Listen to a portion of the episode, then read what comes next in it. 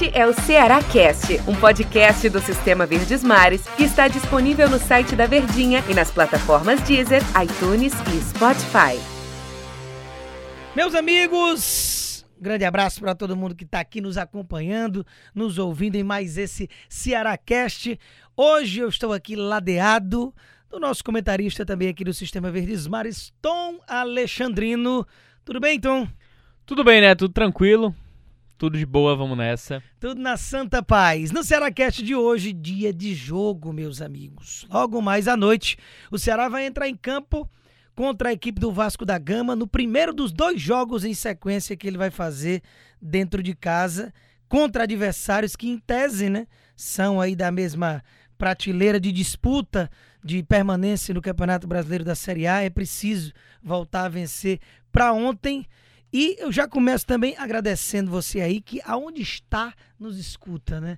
No carro, na academia, tá no trânsito, tá no trabalho, bota o fonezinho, pausa, depois termina de ouvir, mas está conectado aqui nos nossos podcasts. E eu já começo aqui confabulando com o Tom a respeito de novidades, né, que podem pintar no time do Guto Ferreira e podem já ser bem importantes para o desenvolvimento dessa partida contra o Vasco.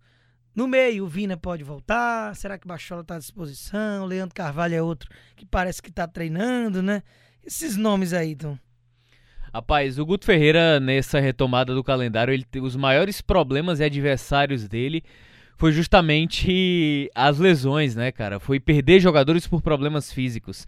E essa retomada, num primeiro momento, parecia promissora, né? De um Ceará que teve uma baixa logo no início do, do, da retomada, o Clássico Rei, que tem um peso muito grande, que influencia. O jogo abaixo contra o Ferroviário, e aí de repente na Copa do Nordeste ele consegue se encontrar, ele consegue encaixar uma forma de jogar. E aí eu acho que uma das grandes perdas para o Campeonato Brasileiro foi justamente o Vinícius, né? Como alguns gostam de chamar, o Vina ali na última partida, ali na segunda partida da final da Copa do Nordeste contra o Bahia. Aquela lesão na posterior foi o que tirou ele fora de combate, o que atrapalhou demais algumas mudanças ou algumas possibilidades que ele queria colocar. E aí a gente tem uma retomada de brasileiro. São 10 rodadas aí em 36 dias, né, já contabilizando desde o início da competição. E aí quando você perde jogadores de qualidade, que você perde jogadores de encaixe, e aí você tem que encontrar alternativas, aí você vai sofrendo dentro do campeonato, né? E um dos grandes problemas do Guto foi a zaga, né? A dupla de zaga, que no primeiro momento é Luiz Otávio Panhussal, Luiz Otávio e Klaus, só que a lesão de um o coloca de volta na titularidade. Isso vem acontecendo com bem frequência. Então, à medida que a competição vai se desenrolando, tem o peso para conquistar a primeira vitória, o Guto Ferreira, ao mesmo tempo, ele precisa buscar a melhor formação, a melhor formação dentro das alternativas que ele tem. Ele, por exemplo, utilizou a possibilidade de três volantes, uma equipe ainda mais defensiva, ainda mais fechada, propícia apenas a se defender diante dos problemas que ele vem enfrentando. Como é que eu vou atacar se eu não tenho esse cara mais centralizado, esse cara que pode fazer ali a condução até o ataque? É... Se, eu, se, eu, se eu preciso defender, foi mais ou menos essa tônica do jogo contra o Atlético Mineiro. Um pouco também contra o próprio Grêmio, apesar do Grêmio estar tá com o time reserva. Eu acho que faltou essa peça fundamental para desequilibrar entre o meio e o ataque, aquela criatividade do Ceará. E além dessas peças que fazem muita falta, né, jogando eh, sem condições de jogo, técnica ou fisicamente, ou estavam de fora por conta de lesão e podem pintar no time mais tarde, tem aí retornos importantes desse jogo contra o Vasco, mesmo o Ceará tendo feito uma boa partida, principalmente pelo nível do adversário, que era que é um dos postulantes ao título, o Atlético Mineiro, e principalmente jogando fora de casa, mas poupou ali o Charles, né? E Clebão, outro jogador que vinha sendo titular e tava e começou o jogo no banco de reservas. Eu percebi algo mais uma vez de que o Sobis não está conseguindo desempenhar o futebol que se esperava dele desde que ele chegou. A escalação dele é, como falso 9, que não é muito a dele, claro que prejudica também. Não é um jogador que vai encaixar também como um ponta pelo, pela falta do poder de recomposição que tem.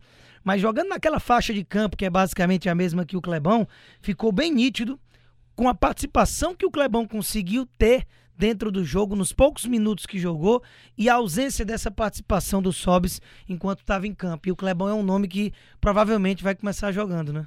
Cara, e eu vou, vou te confessar uma coisa, né? O Rafael Sobes, ele tem uma grife, uma grife muito forte. Então, naturalmente, quando a gente se fala nele, desde a sua contratação, a gente é, imagina a titularidade imediata e, e os próximos nove jogadores, ele e o Fernando Praz, né? Só que o Rafael Sobes, apesar dos gols que ele andou fazendo, é, na minha visão, ele nunca entregou um desempenho aquilo que se espera de Rafael Sobis. E aí, se você questionar ou perguntar, cara, Rafael Sobis tem condições de ser titular hoje no Ceará? Nas duas posições que a gente imagina que ele possa jogar hoje, não. Centroavante tem o Kleber, que é dono absoluto, não apenas pelos gols que ele vem fazendo, mas pela atuação e pelo ritmo que ele dá ao ataque do Ceará. É um cara realmente centroavante daquilo que necessita e esperava o Ceará há tanto tempo.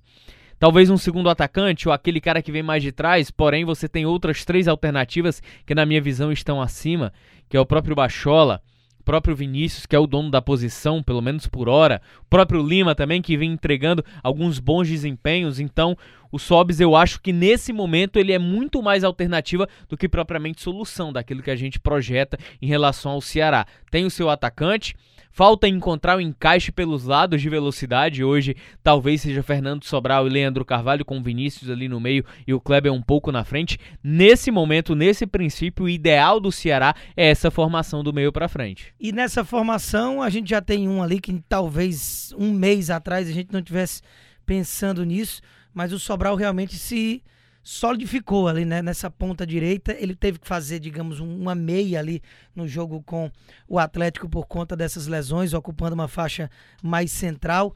O Lima é outro que teve bem, né? O Lima foi um jogador que, é, no papel, a gente imaginava que ele seria escalado no lugar do Vina na rodada passada, mas ele cai realmente muito para a ponta. Ele parece que no Ceará ele fica muito naquele setor e teve bem enquanto teve em campo, né? Então, nesse aspecto, com o possível retorno do Leandro Carvalho, que a gente já vem aqui prospectando, não deve ser muito diferente de Clebão ali voltando como centroavante, o Leandro na ponta esquerda, o Sobral na ponta direita. E aí a pergunta: se o Lima acaba tendo que jogar de novo pela ausência de Vina ou Bachola, de novo deve ter esse desenho com a única alteração sendo Matheus Gonçalves indo para o banco e aí a titularidade do Leandro Carvalho. Aí como é que o Guto, na tua visão aí, deveria ser o posicionamento ideal desses jogadores, né? É, nessa situação eu poderia fazer o seguinte, ó, se de repente na ausência de Bachola e Vinícius, é, você vai de Charles e Fabinho, naturalmente, né, jogando dentro de casa, prestando resultado positivo. Apesar do Vasco ser uma equipe que joga bem nos contra-ataques, foi assim que ela matou o São Paulo no, no, no último domingo. Então, o, o Ceará ele poderia fazer, além da, da, daquela boa consistência defensiva, com Charles e Fabinho eu colocaria Fernando Sobral, né? Como vem jogando, se ele tiver 100% fisicamente, porque de todos esses jogadores foi o que atuou por, por mais tempo, desde que conquistou a titularidade na retomada do calendário brasileiro. Ele, Leandro Carvalho do outro lado, Clebão, e eu colocaria o Lima no meu campo, como esse homem pensador. Se ele não tiver o Lima, ou se ele não tiver o Vinícius ou o Bachola à disposição. Eu acho que até em relação ao próprio Bachola, se o Bachola tiver à disposição, pelo tempo que ele está fora de combate, eu acredito que é ainda não banco, seria, né? né, essa alternativa. Mas se não tiver o Vinícius, ou se o Vinícius não tiver 100% para iniciar, eu tentaria o, Bachola, o, o Lima ali no meio. Aí o Lima realmente, no, no, papel de meio campo, era como a gente imaginava no jogo contra o Atlético, mas o desenho realmente foi diferente. E a volta do Matheus Gonçalves para o banco que eu tenho até conversado com o Antero em outros podcasts essa situação Ora.